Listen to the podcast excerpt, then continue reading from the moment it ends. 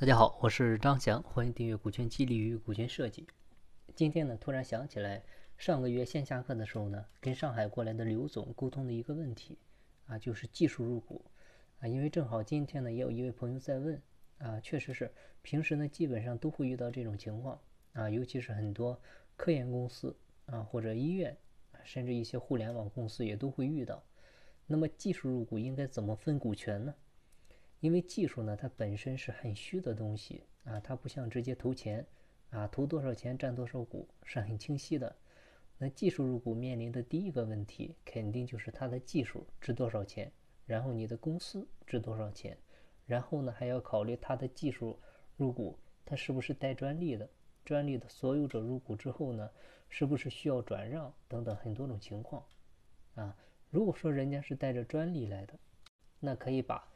专利的啊，知识产权啊，商标啊等等类似的这些呢，转移到公司，这种的呢是可以把技术作价啊，知识产权作价的方式呢来进行入股的。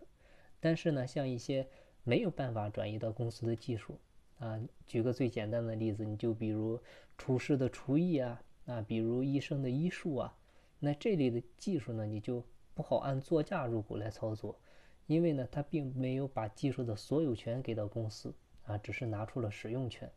啊，最简单道理就是，如果说你的公司干不下去了，倒闭了，啊，你成穷光蛋了，他呢会拍拍屁股走人，啊，带着他的技术去换一家公司接着干。所以像这类的技术入股呢，到底应该怎么操作呢？那这里呢就给大家两个参考点来注意。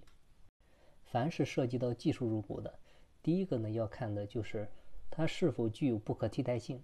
啊，就是它的技术呢，是不是确实那么牛啊？就到了没他不行的地步啊？如果说换个人来就能取代了他，那不建议给股份啊。当然呢，要说他的技术特别牛啊，你世界第一、行业第一，没他不行，那这个时候呢就要考虑第二点了，就是他的技术的时效性能有多长久啊？如果说能持续五到十年啊，这就很厉害了。如果说三五个月啊，一年以后。这个技术就过时了，那你现在给的股份呢，到时候可能就会成为你的累赘，因为它的技术呢，啊，如果说跟不上这个时代啊，给公司没有办法持续的创造价值，那就是只会增加成本啊，就会推拖着公司前行，啊，所以说呢，即便它的技术很牛，但是时效性很短的话，也不建议给股份，啊，那如果说技术很牛，时效性又很长，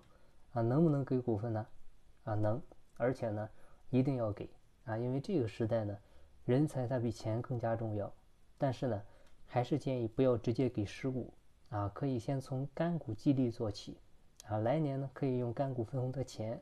啊，低价让他来选择呢买股份啊，为什么呢？还是那个原因，不花钱呢不珍惜，老板送的呢就觉得是应得的啊，但是呢，他又不是直接花的钱买的啊，因为用的是。干股分红的钱，那这个操作方式呢，在股权激励里面的术语呢，就叫做干股转实股，啊，应用在技术入股呢，还有业务骨干入股的情况呢，其实是很多的，啊，好了，那关于技术入股呢，我们